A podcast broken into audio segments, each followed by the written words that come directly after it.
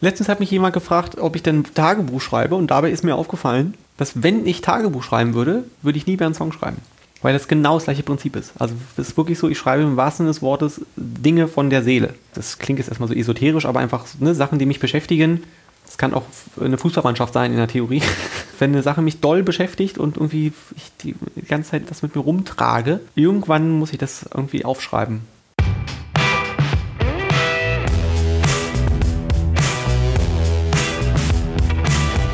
Headliner Talk, der Interview-Podcast von Eventums Headliner Magazin. Moin Moin und herzlich willkommen zur neuen Folge vom Headliner Podcast.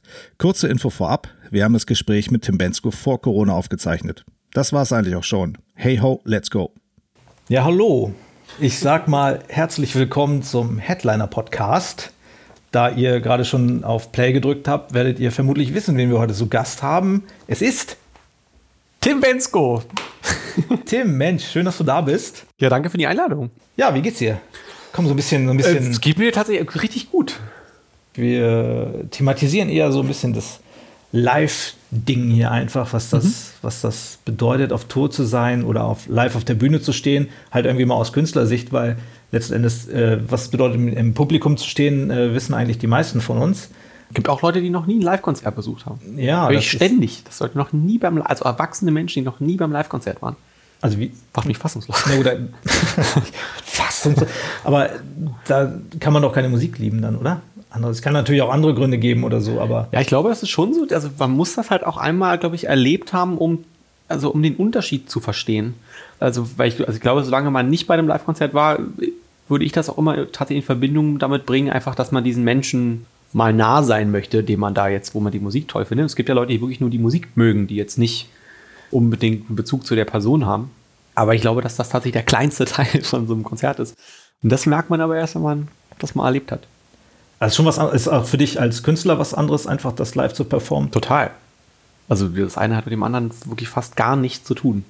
Ähm, also es ist sogar meistens so, dass wenn meine Band und ich die Songs dann erarbeiten für Live-Konzerte, dass das fast wie, wie neu schreiben ist. Also jetzt gerade bei dem neuen Album, das ist so anders musikalisch als das, was ich vorher gemacht habe, dass das für meine Band und mich mussten die fast ja, umschreiben, die Songs, damit die dann noch live funktionieren. Ja.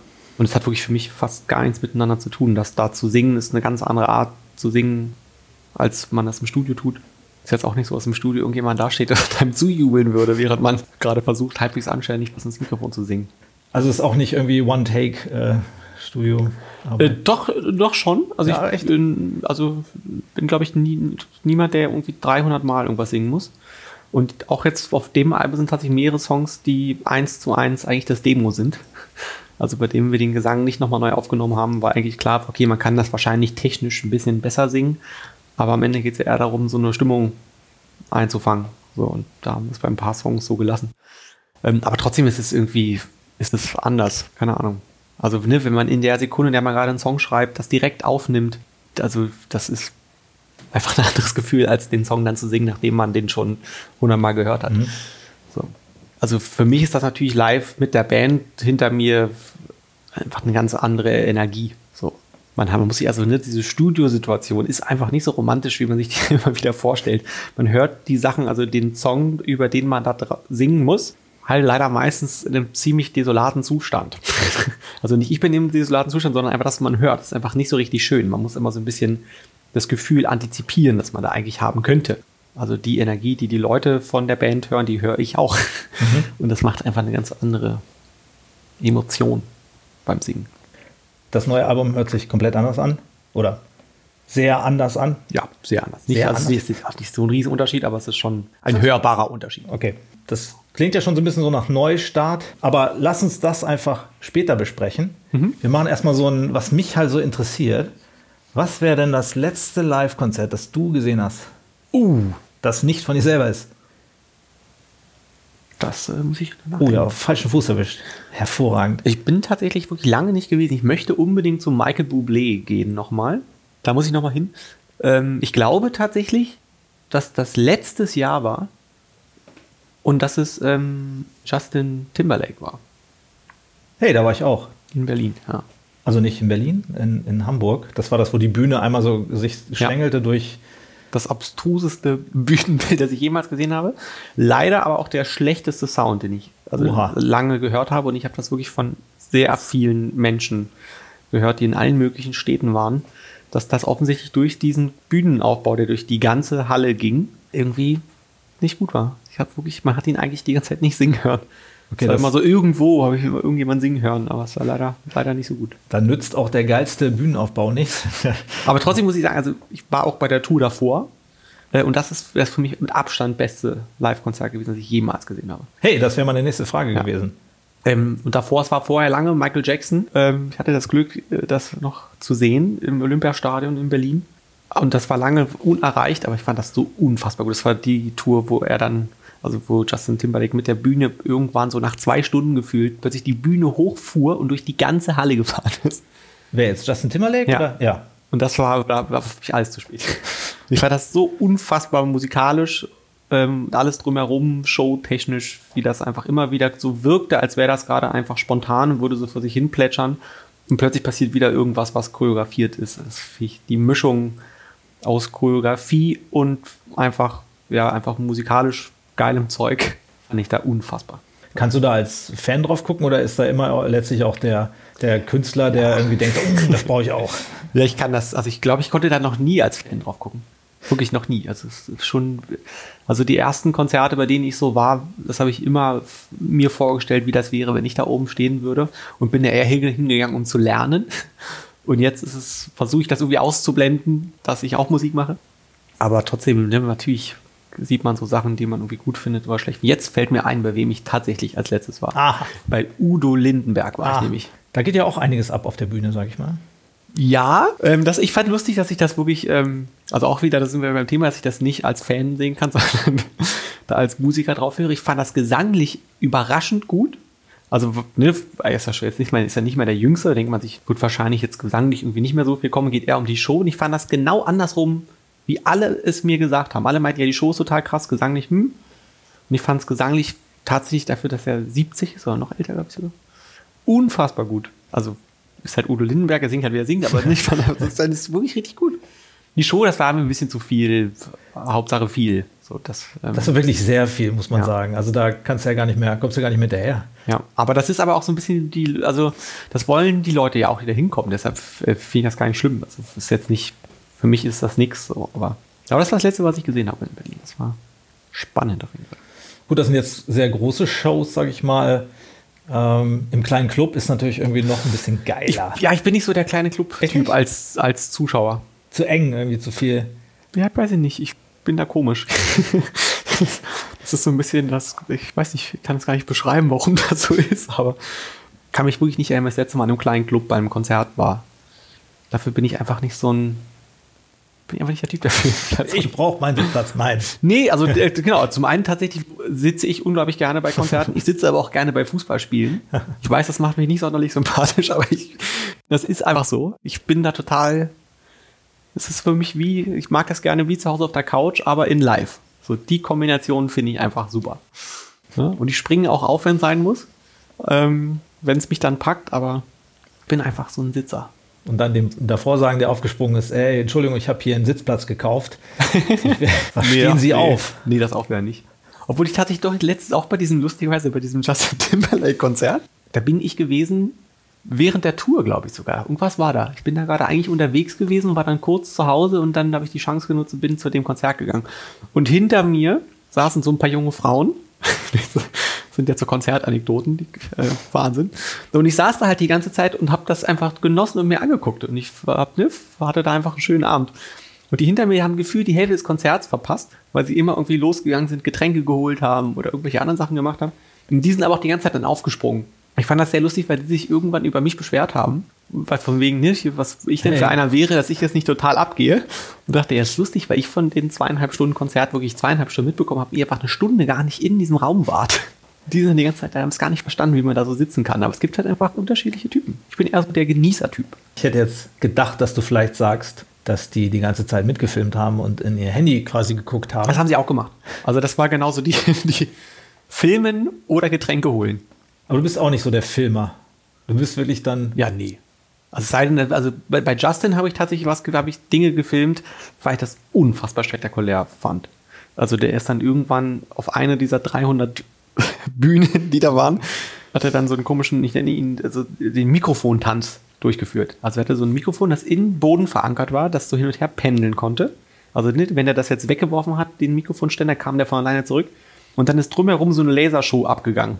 Und ich fand das einfach hochgradig spektakulär, weil seine Bewegung scheinbar darauf abgestimmt waren, was natürlich nicht stimmte. Also weil Ding hat sich halt immer in irgendeine Richtung gedreht und wenn er zufällig eine, eine Bewegung in die gleiche Richtung gemacht hat, sah es halt so aus, als würde er das bewegen. Das musste ich mal kurz filmen. Aber sonst, äh, nee, gehe ich zum Konzert, weil ich mir das anhören oder angucken möchte. Bin ich so der Konservierungstyp, was Fotos und Videos angeht. Ich mache gerne Fotos und Videos, weil ich die Sache schön finde und ein schönes Foto haben. Zumal das ja dann auch wirklich, also ich filme es ja auch gerne mal mit, so, so ein, ein Song oder so. Wann guckt man sich das an? Ich weiß es nicht. Ich, ja, so eine kleine Erinnerung, das, also, ne, das mache ich auch bestimmt immer mal wieder. Äh, also in allen Lebenslagen, das hat, finde ich, gar nicht so sehr was mit mhm. Live-Konzerten zu tun. Man erlebt ja immer wieder schöne Sachen, bei denen man sich denkt, oh, das müsste, könnte man jetzt mal kurz filmen oder ein Foto machen. Ich finde es immer so ein bisschen für mich eine Frage des Ausmaßes. Ne, mache ich da irgendwie ein Foto von, dann habe ich das, reicht. Das jetzt aber den ganzen, also ne, zwei Stunden lang mitzufilmen, um es dann zu Hause anzugucken, ist natürlich ein bisschen absurd, aber auch da sind Geschmäcker verschieden. Ne? Kannst du auch gleich komplett zu Hause dir angucken, auf Konserve oder so. Ja, also ich finde es irgendwie fast so einfach, sich darüber auszulassen und zu sagen, ja Mensch, wie kann man das machen? Was ist mit den Leuten los? Weil das in einer Häufigkeit passiert bei Konzerten. Also ich hätte einfach nur schlechte Laune, wenn ich mich darüber aufregen würde. Und ich irgendwie ja nicht den Eindruck habe, dass die Leute, die das machen, irgendwie einen schlechten Abend haben. Ähm, also die gehen da auch total besegelt raus nach so einem Konzert. Ähm, ich kann das für mich überhaupt nicht nachvollziehen, warum man das macht und dass man das nicht hinterfragt. Aber die Leute denken sich irgendwas dabei. Und bestimmt kommt irgendwann ein Tag, an dem ich das verstehen werde. Aber ich finde das irgendwie auch schwierig, da immer mit Fingern drauf zu zeigen und so, was ist mit den jungen Leuten los, dass die jetzt die ganze Zeit irgendwie alles filmen müssen. Was ich schwierig finde, ist, wenn Leute mit iPads kommen. Das habe ich auch schon gesehen. Also so ein iPad, so ein großes iPad. Ja, dann so ein riesen Ding hochhalten, so vors Gesicht, wo ich nicht mal die Option besteht, daran vorbeigucken zu können. Das ist auch für die drumherum natürlich ein bisschen schwierig. Aber das habe ich auch letztlich, verstehe ich auch nicht, wenn einer irgendwie äh, im Urlaub damit rumläuft. Also, naja, gut. Ja. Ist was anderes.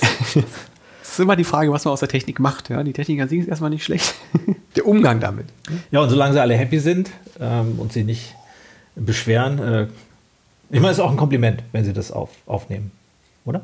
Ja, also wie, ich finde, da kann man irgendwie so ganz viel in beide Richtungen zu sagen. Dass man das, ich finde das genauso komisch, wie ich das irgendwie ne, okay finde, die Leute das machen möchten.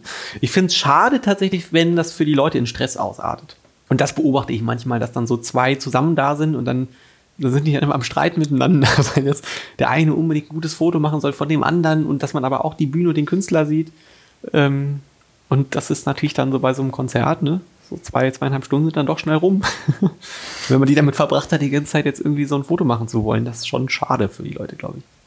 Naja, letzten Endes zahlt man ja auch, um äh, da die Show einfach zu sehen. Ist doch egal. Einigen wir uns darauf, es ist, ähm, kann jeder machen, was er will. Ja, das ist ja sowieso so. Ähm, ich selber würde das nicht so machen. Würdest du sagen, dass Musik, so gerade im Live-Kontext, also dieses Feeling, diese besondere Atmosphäre, die da entsteht, dass das so ein bisschen magisch ist, dass das irgendwie dem am nächsten, oder das Einzige vielleicht so ist, was so eine Form von Magie nahe kommt, also ohne jetzt irgendwie so eine alchemistische. Nee, ich benutze das Wort magisch sehr gerne in solchen Zusammenhängen. Ähm, ja, also es ist irgendwie die un, also um jetzt beim, beim Albumtitel zu bleiben, ah. so die ungefilterte, ungefiltertste Variante Musik zu hören, habe ich das Gefühl. Ne, wir sind ja total daran gewöhnt, komprimierte Musik zu hören. Also ne, ob MP3 oder Streaming, das ist alles ne, auch mittlerweile in einer guten Qualität, aber da fehlt trotzdem die Hälfte von dem, was mhm. äh, wir da im Studio eigentlich aufnehmen. Und das ist ja das, was äh, die Zuschauer und auch uns als Band live so berührt dass das einfach so, ja, da keine Ahnung, wie man das nennen soll, aber da kommt einfach sehr viel an Musik an. So.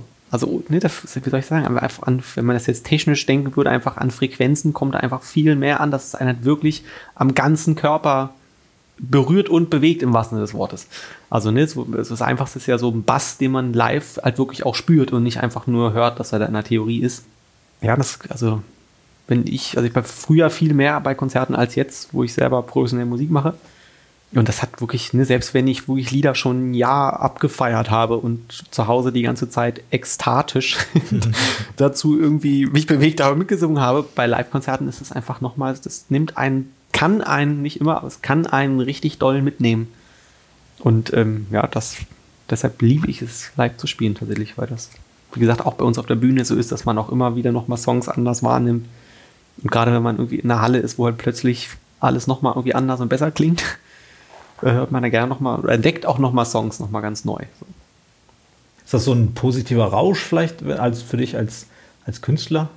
Ja, also nicht immer. Also es, es gibt auch so Abende, das ist wo man, ja, genau, wo das einfach nicht, also nee, wir singen ja, also ich singe ja mit diesen In-Ears, mit diesen Kopfhörern ja. quasi und das ist halt, also die, die sollen ja eigentlich machen, dass es immer gleich klingt was eigentlich machen müsste, dass es immer total magisch ist. Aber es ist nicht so. Man kriegt immer, die Halle macht immer noch mal ein bisschen was. Das klingt immer irgendwie ein bisschen anders. Was hinzukommt, ist auch noch, dass natürlich auch je nach Tagesform tatsächlich, je nachdem, wie gut man geschlafen hat, wie die Reise, Anreise war, man einfach besser oder schlechter hört. So. Genauso, ja. Genau. Alles mehr muss man es nicht erklären. ähm, und ne, das äh, macht einfach, dass es Tage gibt, wo man rauskommt und ein Wort singt und denkt, boah, hier klingt das ja wahnsinnig gut. Ne, und dann ist das von der ersten Sekunde ein magischer Abend. Es kann aber auch sein, dass man da eine Stunde erstmal nur dagegen ankämpft, wie das auf dem Ohr klingt. Und auch die Zuschauer, ich höre die Zuschauer auch immer anders. Es kann sein, dass 100 Leute auf meinem Ohr klingen, ne, dass, dass das total magisch ist, dass ich alles höre, wenn die mitsingen. Und dann gibt es aber auch so, ne, wenn da irgendwie 5000 Leute stehen, dass man das irgendwie nur so halb mitbekommt, weil das einfach die Gegebenheiten nicht anders möglich machen. Dann muss man das halt leise machen auf meinem Ohr. Es ist komplex tatsächlich. So viele Faktoren, von denen das abhängt. Ähm, aber ich habe das Gefühl, dass tatsächlich so mit, der, mit dem Fortschritt, den es da so gibt in diesen ganzen Kopfhörer-Wahnsinn, den wir da so benutzen, dass es immer häufiger gut ist. Weil das quasi die Abweichung immer geringer sind. Ja gut, aber früher haben die auch Shows gespielt, die, die geil waren. Ne? Da gab es das alles noch nicht wahrscheinlich. Ja, aber auch, ja, aber man muss auch sagen, so die Musikrichtung, die da jetzt gerade so dieses, ne, was jetzt so Deutschpop genannt wird, das ist, also ist ja die Frage, ob das früher auch so, gab es das früher? Hätte das da auch so funktioniert? Weiß man nicht. Also ich glaube tatsächlich, dass es doll auch musikrichtungsspezifisch ist. Also ich, weiß, ich will darauf hinaus, dass wenn man jetzt quasi irgendwie irgendwas macht, was total rockig ist, ähm, das hat natürlich auch super funktio früher funktioniert. ne, das, ähm, da war die Bühne dann halt sehr laut. Aber das ist ja, ich finde das irgendwie ganz schwierig zu erklären, wenn man das nicht selber schon mal benutzt hat. Also nee, wir benutzen diese Kopfhörer heutzutage eigentlich nur, um uns nicht die Ohren kaputt zu machen. Weil das ist nämlich der Nachteil von allem, was früher passiert ist, dass einfach so laut war auf der Bühne, dass die eigentlich immer mit einem Tinnitus von der Bühne gegangen sind und gehofft haben, am nächsten Tag wieder ein bisschen was zu hören.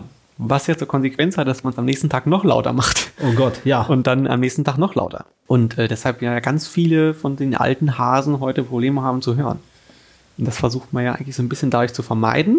Das macht aber leider auch so ein bisschen, dass es so ein bisschen schwieriger ist, wirklich die Stimmung aufzunehmen, die da vor Ort ist. Das ist eigentlich fast das Schwierigste heute, das zu regeln. Weil das muss man halt heute regeln. Früher hat man einfach gehört, wenn Leute gejubelt haben. Heute muss man das halt laut oder leise machen, damit man das auf dem Kopf hört, auf seinem, also auf seinem Kopfhörer hört. Und wenn es so leise ist, dann denkst du so, ey, da jubelt ja keiner. Was ist das hier für ein. Genau. Ja, das, ich finde es auch immer, also ich, ich habe das früher als Zuschauer auch nicht verstanden, ne? wenn irgendwie der Sänger auf der Bühne sagt, ja, singt doch mal mit, alle brüllen lautstark. Und dann sagt er, ja, äh, können wir das nochmal machen, weil ich höre euch nicht. Das also kann natürlich auch irgendwie taktischer Zug sein. Aber das eine oder andere Mal hatte ich wirklich das Gefühl, der hört es nicht. Und jetzt, wo ich das selber erfahren habe, ist es auch so. Manchmal hört man die Leute wirklich einfach nicht, weil dann irgendwie der Monitormann, also der, der quasi das steuert, was auf meinem Ohr passiert, das einfach vergessen hat, äh, lauter zu machen. Also ich höre die Zuschauer über Mikrofone.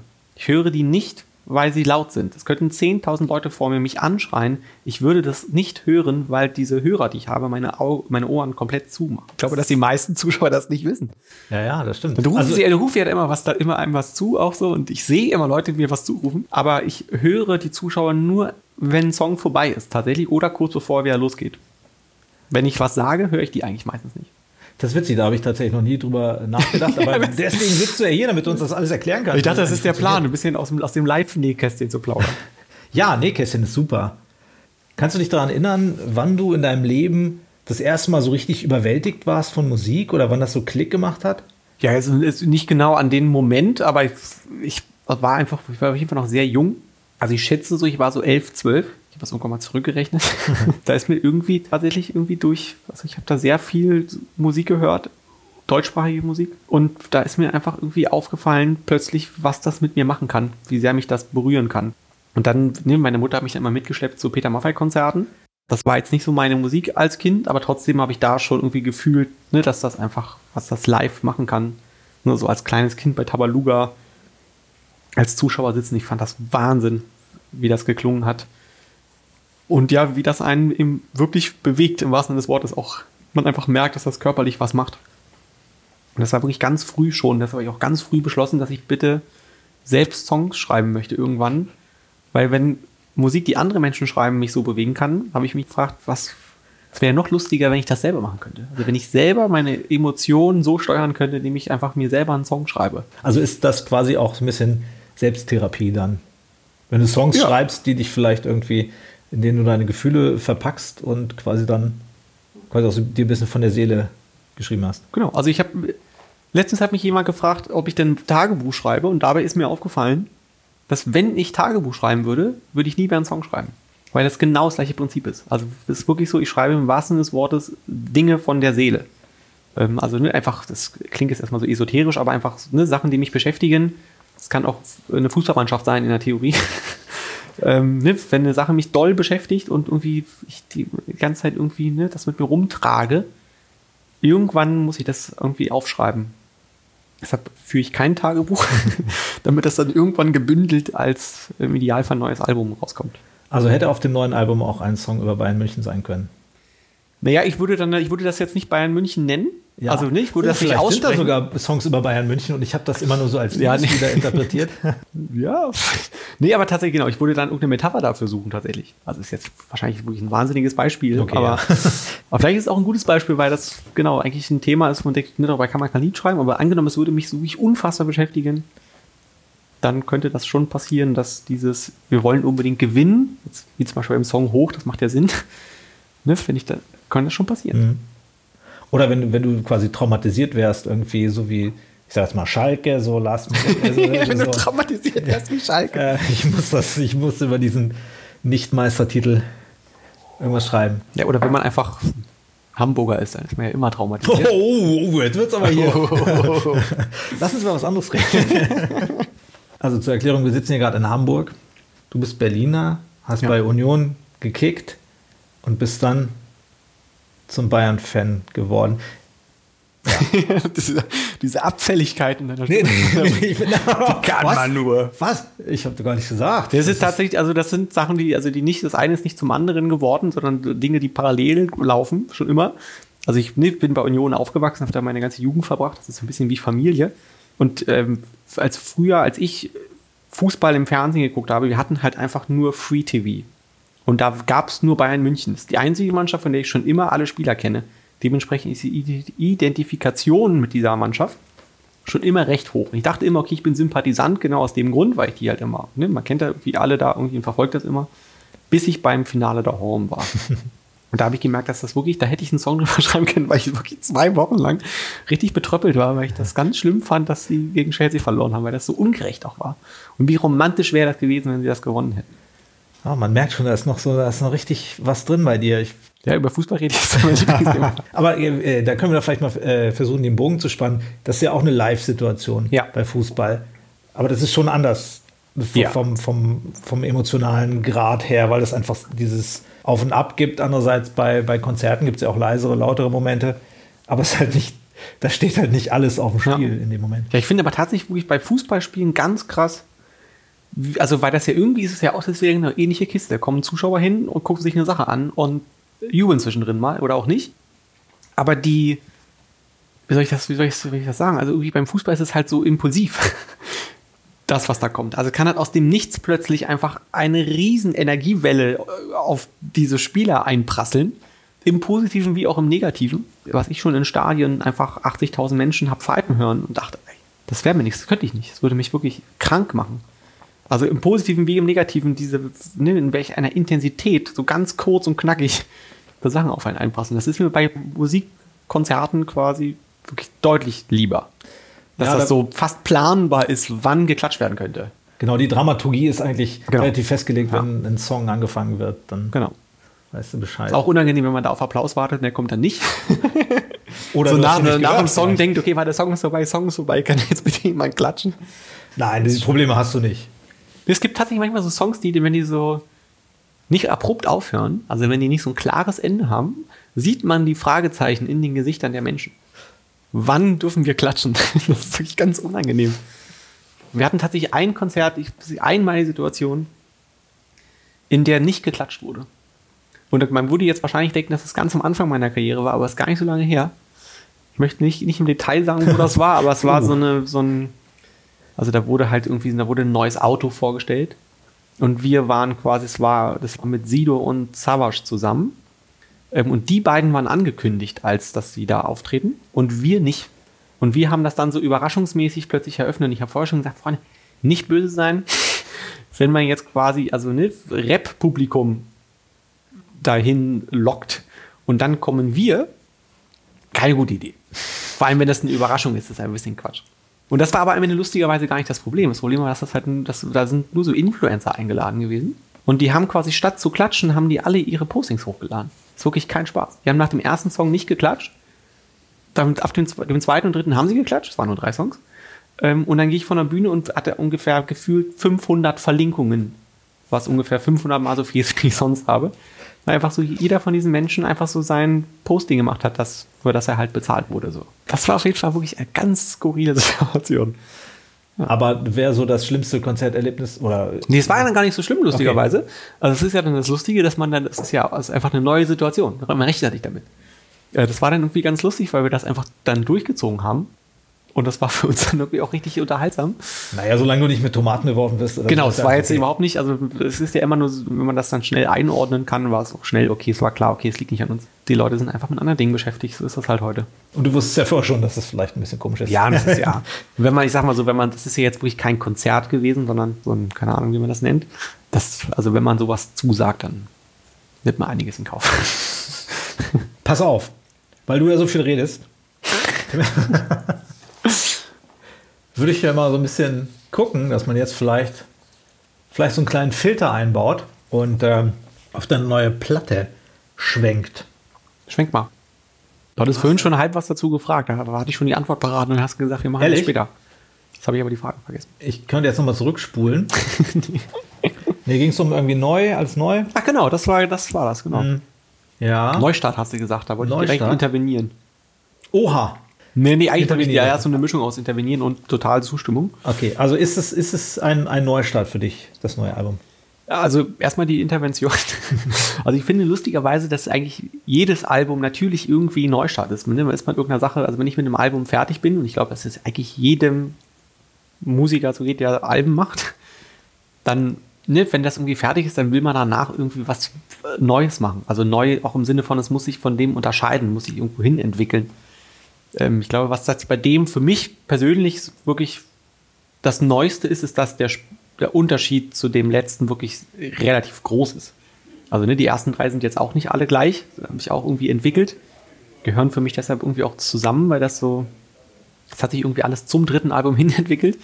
Und das ist jetzt schon irgendwie ein großer Sprung, aber es ist jetzt aber auch nicht so, dass man das hört und nicht mehr weiß, wer das da singt. So. Ja, ich finde ja auch mal, ich meine, du hast jetzt zwischen den letzten Alben immer drei, Jahren, drei Jahre gehabt. Äh, natürlich passiert da viel und natürlich verändert man sich da doller als irgendwie in anderthalb Jahren oder so.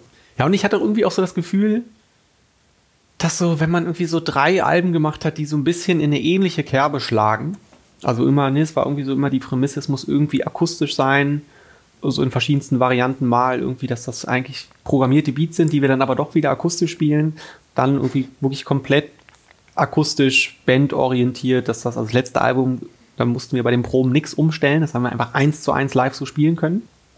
Und da war irgendwie klar, es muss jetzt wirklich mal, ja, jetzt, jetzt, also jetzt kann man Experimente machen, das war eigentlich so die Herangehensweise. Jetzt ist klar, wie ich klinge, es ist auch klar, okay, zwischendrin schreibe ich auch mal einen Song, der bestimmt ein guter Song ist.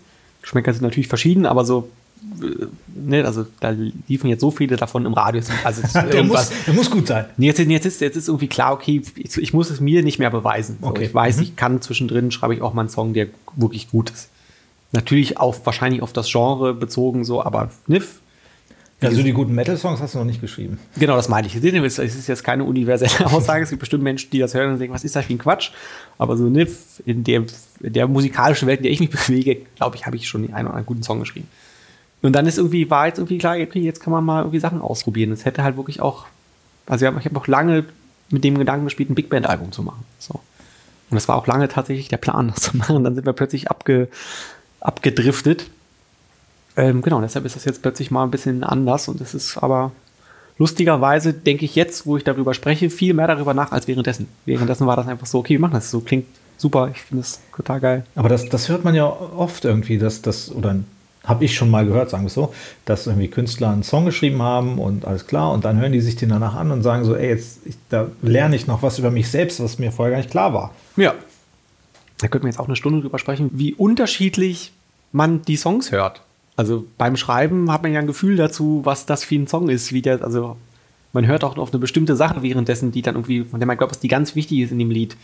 Und wenn das dann irgendwie ne, der Gesang aufgenommen ist oder das produziert ist, hört man das wieder anders. Dann ist das irgendwann wirklich auf dem Album drauf, dann hört man es nochmal anders. Dann kommt das vielleicht mal am Radio, hört man es nochmal anders. Und wenn man es dann jahrelang gar nicht gehört hat und dann nochmal hört, dann hat man wirklich, also ich höre das und habe das Gefühl, krass, ich habe gar nichts damit zu tun und frage mich wirklich, wie sind wir darauf gekommen? Also ich habe letztes Jahr zum ersten Mal das allererste Album von 2011 wirklich mal bewusst einfach angemacht, um mir das einmal anzuhören. Das ist wirklich, ich finde super. Wahnsinn. Wie sind wir auf manche Sachen da gekommen? So, man kann sich dann ja zum Glück nicht mehr daran erinnern, wie man so an einzelnen Sachen ewig rumgefriemelt hat. Ich fand das so mit so Abstand, dachte ich, krass, das ist wirklich, ich finde das wirklich ein richtig gutes Album. Ich würde das unter gar keinen Umständen heute nochmal so machen, natürlich. Aber ich fand, dass das total Hand und Fuß hat. Das passt irgendwie alles total zusammen. So, das finde ich verrückt, wie sich das ändern kann. Ist das auch so ein bisschen wie irgendwie ein altes Fotoalbum angucken? Also, dass du quasi. Ja, nee, das finde ich tatsächlich nicht. Beim alten Fotoalbum finde ich irgendwie, dann ist man so zurückversetzt an die Situation. Mhm. Ich finde das, ähm, ich habe letztens hat mir irgendjemand erzählt, dass wenn man sich, wenn man eine Geschichte erzählt, also irgendeine Anekdote erzählt und die dann irgendwann nochmal erzählt und nochmal erzählt, dann erzählt man irgendwann nicht mehr die eigentliche Erinnerung, sondern immer nur, man erzählt eigentlich nur das nach, also die Erinnerung wird ersetzt durch die letzte Erzählung. So erklärt es mhm. am besten. Ich weiß gar nicht, ob ich das jetzt gesagt habe. Aber ähm, das ist aber was, finde ich, bei Musik ganz anders tatsächlich. Das ist wirklich dann so, ich kann mich da nicht erinnern, wie das. Also ich kann mich da nicht erinnern, wie eine bestimmte Gitarrenlinie eingespielt wurde oder so. Oder kann mich auch nicht erinnern, wie ich jetzt diesen konkreten Song eingesungen habe. Ich kann mich erinnern, erstes Album, wo ich das aufgenommen habe, habe so einzelne Bruchstücke davon in meinem Kopf, was wie wo da passiert ist, aber im Detail keine Ahnung. Aber so ein gewisses Lebensgefühl, äh, daran genau, sieht ja. das doch in Ein unterirdisches Lebensgefühl, weil ich die ganze Zeit auf einer aufblasbaren Luftmatratze im Studio geschlafen habe. Das war wirklich schlimm. Und hatte auch keine Dusche währenddessen. Ach hey. Ja. Wow. Es gab nur, nur so ein ganz kleines Bad mit nur kaltem Wasser. Das klingt jetzt wirklich so, ja, es war. Ich hätte auch im Hotel schlafen können wahrscheinlich, aber ich dachte so, wir wollen jetzt mal noch nicht vor dem ersten Album, bevor das fertig ist, hier den Luxus ausleben. Im Album-Info, da steht, dass du letztes Jahr radikal ausgemistet hast ja. in deinem Leben. Was war jetzt konkret der Anlass dafür? Ist das, woher rührt diese Aufbruchsstimmung? Ist das so eine gewisse Lebenssituation gerade, also so ein Alter einfach? das Alter, genau. ja, ich hätte das da vielleicht nicht reinschreiben lassen sollen, weil jetzt muss ich mal über was Aufräumen reden. Ähm, aber das ist, ähm, also ich finde, der beste Vergleich ist eigentlich früher in der Schule, wenn man für irgendwas lernen musste und statt zu lernen aufgeräumt hat. Das ja, okay. ist quasi genau das, ähm, habe ich eigentlich gemacht, nur in vielleicht ein bisschen größer aufräumen. Ähm, weil ich hatte halt so, irgendwie so ein Häuschen im Wald mit Garten und so, so ganz romantisch. Und hatte da auch ein Studio drin. Und ähm, genau, habe einfach beschlossen, ich möchte das alles ganz doll verkleinern. Weil das irgendwie so, ja, keine Ahnung, es sind dann so Sachen, die passieren dann halt so, ne? Man ist dann irgendwie so erfolgreich plötzlich und denkt sich, ja, ach guck mal, ich könnte jetzt hier so ein Haus kaufen also eigentlich wollte ich, ich wollte eigentlich ein Studio haben, ein eigenes, was jetzt erstmal nachvollziehbar ist, wenn man Musiker ist. Ich wollte das unter gar keinen Umständen in eine Mietwohnung bauen. Deshalb habe ich eigentlich quasi gedacht, ich, ne, könnte ich mir jetzt ein Häuschen kaufen. Da störe ich niemanden, kann da laut Musik machen, tolle Idee. Und das war auch wirklich super. Das wäre auch das letzte Album aufgenommen. Es war alles total richtig. Aber es fühlte sich jetzt irgendwie so an, dass das irgendwie ein neuer Lebensabschnitt beginnen muss. Und ich muss irgendwie, bitte, möchte bitte gerne leichtes Gepäck haben. Ich möchte das nicht alles an der Backe haben. Und genau, es war wirklich eine ganz, dann eine Woche mit mir gehadert, ob ich das jetzt angehe, weil klar war, es wird wahrscheinlich ein Jahr dauern. so auch diese Studiosachen irgendwie, ne, alles irgendwie zu verkaufen, zu verschenken, ne, Sachen loswerden. Ich hatte Gartengeräte en masse. Gartengeräte. Ähm, Oha, was hast du? Äh, ich liebe alles, ja, Aufsitzrasenmäher. Nein. Ja, ich bin alles, jedes Gartengerät, das man sich vorstellen kann, Kettensägen, alles. Ich liebe Gartenarbeit, aber es war einfach irgendwie zu, alles zu, zu viel Zeit gefressen. Ich dachte, nee, ich möchte gerne leicht unterwegs sein. Und dann habe ich beschlossen, alles weg. Und habe wirklich fast ein Jahr mich, also nicht Haupt, also nee, nicht die ganze Zeit, aber immer mal wieder damit beschäftigen müssen, das irgendwie alles loszuwerden, umzuziehen und so. Und es hat sich, es ist wirklich verrückt, weil das auf den Tag genau, an dem das fertig war, an dem klar war, okay, Haus ist weg, alles ist fertig. Rasenmäher ist verkauft. Genau. Das ist eigentlich der Startschuss für das Album gewesen. Also ich bin zwei Tage später nach Australien geflogen mit meinem Kumpel Klaus und habe da eigentlich, ja, war dann plötzlich entspannt. Das ist wirklich ganz verrückt, was das mit einem macht, wenn man das nicht mehr so Zeug an der Backe hat. So Besitz kann halt auch einfach echt äh, ja. erden im negativen Sinne, ne? dass es dich ankettet fast schon. Ja, also ich will das jetzt gar nicht äh, dramatisieren, also weil das jetzt so schlimm war es jetzt auch wieder nicht, aber ich habe gemerkt, dass wenn das so weitergeht, passiert das irgendwann. Irgendwann, ich will mir einfach nicht, also der, Gedanke war eigentlich, ich möchte mir nicht die Frage stellen, wie kann ich jetzt quasi erfolgreich Musik machen, damit ich das erhalten kann. So, das darf einfach nicht der Zweck von Musik machen sein, weil das ist tatsächlich nicht meine Motivation gewesen, damit anzufangen. Ich mache das, weil mich das erfüllt und weil das von der Seele schreiben ähm, für mich einfach, ich mache das einfach Freude. So. Nein, das ist ja. Nee, ich glaube tatsächlich, dass so eine, so eine Unbekümmertheit beim Songschreiben, dass das ganz wichtig ist. Und jedes, jeder, jeder Gedanke von wegen, ah, es muss aber, wir brauchen aber unbedingt noch einen Radio-Hit. Und es muss aber unbedingt so sein. Und das, ich will darüber nicht nachdenken. So. Und dann kommst du irgendwann in die Situation, du bist, okay, du musst jetzt einen Song schreiben, um dir eine neue Küche kaufen zu können, oder? Ja, genau. Also ich bin so ein Projektetyp. Ich denke mir dann, also bei der letzten Tour, lustigerweise, habe ich während der Tour angefangen, meinen Keller zu entkernen. Während ähm, der Tour? Ja, wirklich, da war so eine, so eine Tourpause. Man muss ich, also das ist wirklich immer noch für mich das die beste, die beste Woche meines Lebens also so drei, vier Tage Keller entkernt mit so einem großen Vorschlaghammer. Toll. Und dann direkt von da mit lahmen Armen in die Mercedes-Benz Arena in Berlin. Stand ich da, konnte kaum das Mikrofon halten und dachte so, geil. Ja, so habe ich mir das vorgestellt. Ähm, ja. Okay, Tabula Rasa, du hast äh, von Australien gesprochen. Du hast, hast du eine kleine Weltreise dann auch gemacht oder war das nee. nur nach Australien? Also ich bin tatsächlich für meine Verhältnisse sehr viel gereist im letzten Jahr. Ich bin eigentlich, habe immer behauptet, nicht so ein Reisetyp zu sein weil ich einfach nicht so ein Sehenswürdigkeiten-Anguck-Typ bin. Das ist nicht, kann, also das stresst mich einfach. Die ganzen Touristen, die da rumrennen, alle aufgeregt sind, alle, ne? Du, ich war neulich in Pisa, es war die Hölle. Ja, glaube ich. Ne, das ist tatsächlich diese, so viele Sachen, die wahrscheinlich richtig schön anzusehen sind, aber halt nur, weil keine anderen Menschen Geht bitte alle. Genau. Und das Glück hat man einfach, glaube ich, nicht, wenn man nicht George Clooney oder Brad Pitt oder so ist. Dann hat man, glaube ich, die Chance, solche Sachen alleine zu sehen, aber sonst geht das nicht. Ähm, aber ich habe jetzt irgendwie für mich festgestellt, dass das, äh, ich das auch schön finde, irgendwo zu sein und da einfach wirklich zu sein. Und aufzusaugen, wie die Menschen da ticken. Und das ist in Australien tatsächlich, kann man das richtig gut, weil da sind alle super entspannt und man kommt da an und nach zwei Minuten hat man das Gefühl, hier stimmt was nicht, weil niemand gestresst ist. und das finde ich wirklich spannend, da mal so lange zu sein, bis man das irgendwie ja, aufgesaugt hat einfach. Und das habe ich jetzt ein paar Mal gemacht. Ähm, aber lustigerweise eigentlich gar nicht, um dann jetzt da Songs zu schreiben, weil wenn man an einem Ort ist, an dem man noch nie war, dann hat man andere Sachen zu tun, als sich irgendwo hinzusetzen und stundenlang über Text nachzudenken. Aber trotzdem, ne, man sinniert so ein bisschen und guckt aufs eigene Leben von außen, weil man ja nicht, ne, man, sein Alltag ist dann weit weg. Mhm. Und ja, man hat tatsächlich dann irgendwie mal Zeit, das alles zu reflektieren. Und ja, habe da tatsächlich Ideen gesammelt und das meiste aber eigentlich wirklich in Deutschland, im kalten Deutschland geschrieben. Aber da hast du dann so ein bisschen gefiltert für dich dort, ja? Ähm, ja, lustigerweise finde ich, ist Reisen auch eine, eine lustige Art zu filtern, weil man einfach merkt, man braucht nicht so viele Sachen. Also ne, von den Sachen, die ich irgendwie mit nach Australien genommen habe, habe ich, glaube ich, 5% benutzt. Und das ist erstmal, also ne, das ist jetzt wirklich erstmal nur so auf materielle Dinge, auf Anziehsachen und so bezogen, aber bin ja, ich schreibe ja Songs, das ist für mich dann auch metaphorisch, da habe ich dann währenddessen schon irgendwie gefühlt, dass das irgendwie, das lässt sich bestimmt auf alle Lebensbereiche übertragen bin, ist wirklich kein Spaß, bin aus Australien zurück und habe bei mir tausend, komm, noch mal komplett aussortiert. Also nach Umziehen und schon alles weniger habe ich noch mal zweimal alles aussortiert. Und jetzt hast du nur noch zehn Unterhosen und das war's. Weniger, weniger, weniger als zehn tatsächlich, weil ich mir denke, kann ich ja waschen.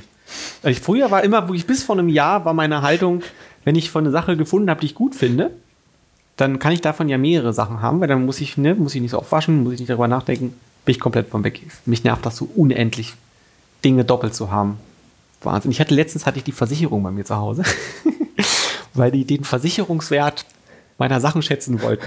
Und ich habe denen halt Sie haben ja nichts. Was ist hier Genau, los? und ich habe denen dann erklärt, von wegen, vor allem diese Summe, die da an, das ist Quatsch, weil ich habe das jetzt innerhalb der letzten anderthalb Jahre alles halbiert, halbiert und nochmal halbiert. Also das muss ja weniger geworden sein. Wahnsinn.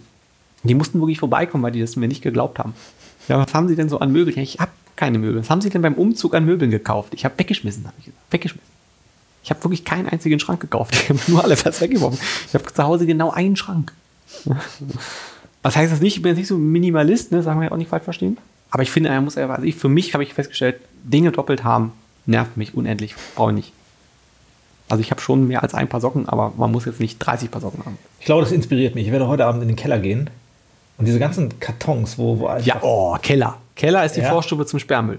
Vielleicht sollte ich dich mal mitnehmen, so dann kannst du sagen, das brauchst du nicht, brauchst du nicht, weg damit. Nee, oh, da habe ich aber auch, ich habe ja auch Theorien zu. Jetzt ein gutes Thema aufräumen. Ähm, man muss das selber machen. Ja. Da muss selber, also für mich, was mir richtig doll geholfen hat beim Aufräumen, ist dieses Aussortieren ist gar nicht so wichtig, aber man muss wissen, wo die Sachen ihren Platz haben. Also jede einzelne Sache in meinem Zuhause hat jetzt seinen Platz. Wenn ich weiß, zum Beispiel mein, äh, mein Reisepass, wenn der irgendwo zufällig rumliegt, das ist gar nicht schlimm, dass der irgendwo rumliegt, wenn ich weiß, wo der eigentlich ist. So. Oder keine Ahnung. Das verstehe ich. Ja, an, anderes Beispiel, äh, USB-Kabel. Ich habe davon gehört. Genau, ich habe zu Hause ne, immer überall lagen immer irgendwelche Kabel rum. Und es gibt jetzt eine einzige Stelle, wo die hingehören. So. Und das ist tatsächlich wirklich, das, man muss das mal ausprobieren. Alles so, braucht seinen Platz. Es gibt auch so Sachen, bei denen man nicht weiß, wo sie hingehören. Also, oder anders. Also erstens ist es ein Problem, wenn es viele, mehrere Stellen gibt, wo von einer Sache Dinge liegen. Das geht nicht. Es muss eine Stelle geben, wo diese Sache ja. liegt. Es gibt eine Stelle, an der Socken sind, es gibt eine Stelle, an der USB-Kabel sind, es gibt eine Stelle, an der Putzmittel sind. Und nicht drei Stellen, wo die einen Putzmittel dafür stehen und die anderen Putzmittel. Das geht nicht. Okay. Ähm, ja, das reicht eigentlich schon. Das ist eigentlich das Wichtigste. So. Und äh, dann gibt es aber natürlich oft Sachen, die noch nie einen Platz hatten. Die man immer so von A nach immer mal so hier hinräumt ja, ja, und darin räumt, aber die einen nie so einen festen Platz haben. Das ist, das ist falsch. Das Die hat mein weg, Leben oder? verändert. Das einmal, ich habe eine Woche gehabt, in der ich nichts anderes gemacht habe, als mich nur damit zu beschäftigen. Das war unfassbar anstrengend. Also wirklich, man ist halt einfach zu Tode genervt. Ich weiß halt genau, man vor so Sachen stehen, wo kann man das hinmachen, dass man, dass es sinnvoll ist, dass es da ist. Wenn man das einmal durch hat, muss man es nie wieder machen. auch okay. nicht, wenn man umzieht. Äh, das ist dann ja auch immer noch die gleiche Stelle, nur halt in einer anderen Wohnung. Da reicht unsere Zeit nicht, dass ich das quasi ausführen, ja, ja, ausführen ja, könnte. Stichwort aber Zeit. Es ist, und es, aber ich, mir ist ganz wichtig dabei, dass es nicht, es geht nicht um, dass es sauber ist und alles die ganze Zeit quasi, es muss nicht alles immer ordentlich sein, aber alles braucht seinen Platz, das ist wichtiger. Also, für, also ist mir einfach für mich aufgefallen. Jetzt bin ich jetzt wird total weggekommen, das hat mit Live und mit allem gar nichts zu tun. Jetzt will ich voll gerne wissen, wie deine Bude aussieht. Ja, man könnte jetzt auch denken, dass es in dem Album ums Aufräumen geht, weil es Filter ja. heißt. Aber es hat damit gar nichts zu tun. Ach ja, Album. Das ist eigentlich erst nur so die Grundstimmung, die dieses Album hat. Nämlich so diese, keine Ahnung, es hat irgendwie für meinen Geschmack so eine Gelassenheit. Und so, ich habe das Gefühl, es will nichts. Es will nicht sein. Das ist einfach so, wie es ist, weil das halt so entstanden ist. Und es ist gut so. Das hat es tatsächlich deswegen. Also, weil ich einfach so für mich das alles einmal so sortieren konnte. Also, ich, ich habe davon Aufräumen und so gelesen, da dachte ich, das wäre eher so metaphorisch gemeint, dass du da äh, wieder deinen Kopf nee, das ist, ist, ist, ist, nee, das ist aber das, was passiert ist tatsächlich. Also, wie gesagt, das war, also meine Einleitung war ja, dass das so ein bisschen mit diesem, ich muss lernen, zu vergleichen ist, muss lernen, aber räume stattdessen auf. Mhm. Das ist am Ende genau der gleiche Effekt. Ähm, und um das auf Live zu übertragen, ist am Ende auch eine ähnliche Kiste. Ich habe jetzt für mich gerade so festgestellt, dass wenn ich mich sehr gut auf ein Live-Konzert vorbereite, also irgendwie das in meinem Kopf eine klare Struktur hat, was wie wo wann passieren könnte, ich viel spontaner auf der Bühne bin und es viel besser ist. Aber ich, also was eigentlich erstmal auf den ersten Blick unsinnig ja. ist, genau. Weil man denkt ja, wenn du spontan sein willst, dann bereite ich bitte nicht vor. Ähm, aber das ist immer so, ich habe für mich gel gelernt, einfach in den letzten ein, zwei Jahren, dass so, ja, so eine gewisse Struktur in allem macht, dass ich viel entspannter bin, viel freier denken kann und ja, aber das ist, glaube ich, tatsächlich für Musik total wichtig, nicht ständig Dinge zu haben, die einen, wo denkt, ah, das muss ich auch noch machen. Ah, das könnte ich ja hier auch noch aufräumen. Da kommt so ein bisschen, äh, jetzt äh, würde ich vielleicht mal den Bogen zum Wohnzimmerkonzert so ein bisschen mhm. spannend. Das, das spricht ja auch dafür, dass du irgendwie einen Ort hast, wo, wo du weißt, wo alles ist. So vom Wohnzimmer ist ja das, wo, wo, man, wo man lebt, wo man ja. sich auskennt. Äh, was haben diese Shows für eine Bedeutung für dich bekommen? Ähm, ja, das ist lustigerweise, es war ja am Anfang so ein einfach so eine fixe Idee, komm, lass uns doch mal irgendwie Wohnzimmerkonzerte spielen, also einfach ein Konzert in einer kleinen Besetzung, dass wir so ein bisschen in so einer Wohnzimmeratmosphäre machen, das war so die Ursprungsidee. Ähm, und das hat sich eigentlich, war schon nach der ersten Runde davon klar, okay, wir müssen das regelmäßig und immer wieder machen. Weil das einfach, also für mich war es super gutes Training, einfach grundsätzlich für Konzerte. Weil das eben viel mehr ist als nur Songs singen. Das können, glaube ich, viele gut singen und es viele, die eine super Band haben. Ähm, aber das zwischen den Songs ist eigentlich, glaube ich, das entscheidend, entscheidendere Element bei so Konzerten. Und das ist einfach das beste Training gewesen. Und ich glaube, für die Leute ist es einfach total besonders, weil man sich total nah ist. Und also für dich wäre es nichts als Fan, weil du ja die. Ich hätte wirklich als Zuschauer immer richtig Angst, dass der da oben mich anspricht. Wirklich richtig Echt, doll. Ich habe tatsächlich, ich kenne das. Kenn ja. Und da bin ich aber tatsächlich auf der Bühne so, das kostet ich richtig aus, oh, weil ich das den Leuten ansehe, dass sie quasi diese Angst haben.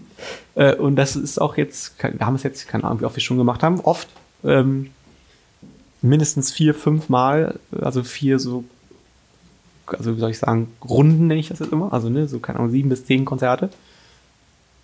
Ähm, und ich, es wird eigentlich von Anfang an zum Thema gemacht, dass es jederzeit passieren könnte, dass jemand angesprochen wird oder auf die Bühne geholt wird.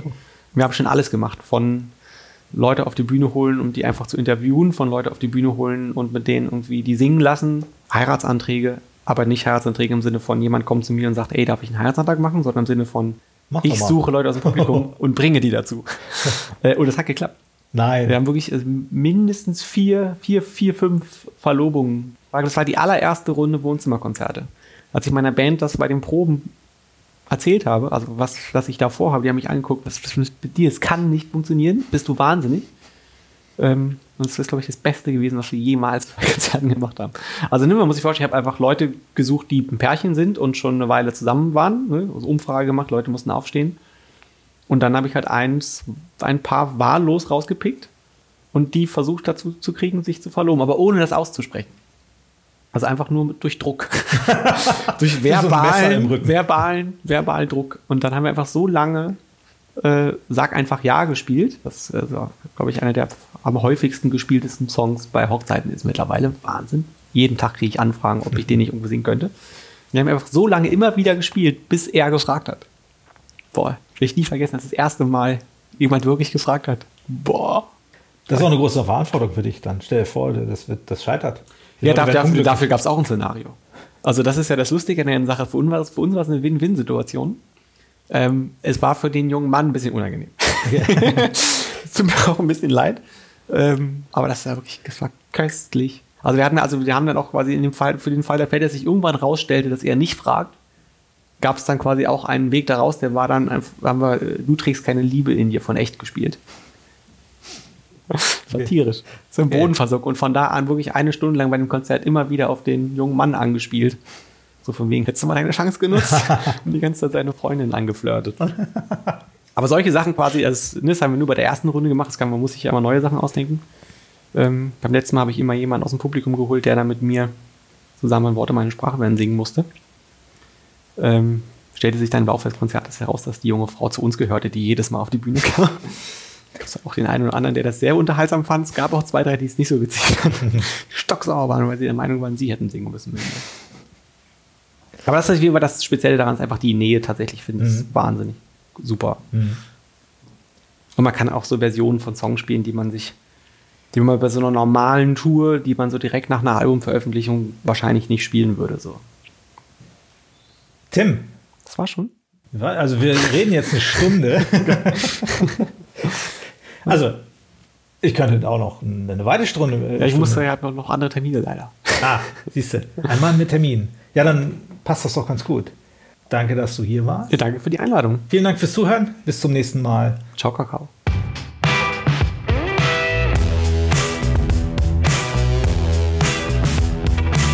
Headliner Talk, der Interview-Podcast von Eventums Headliner Magazin.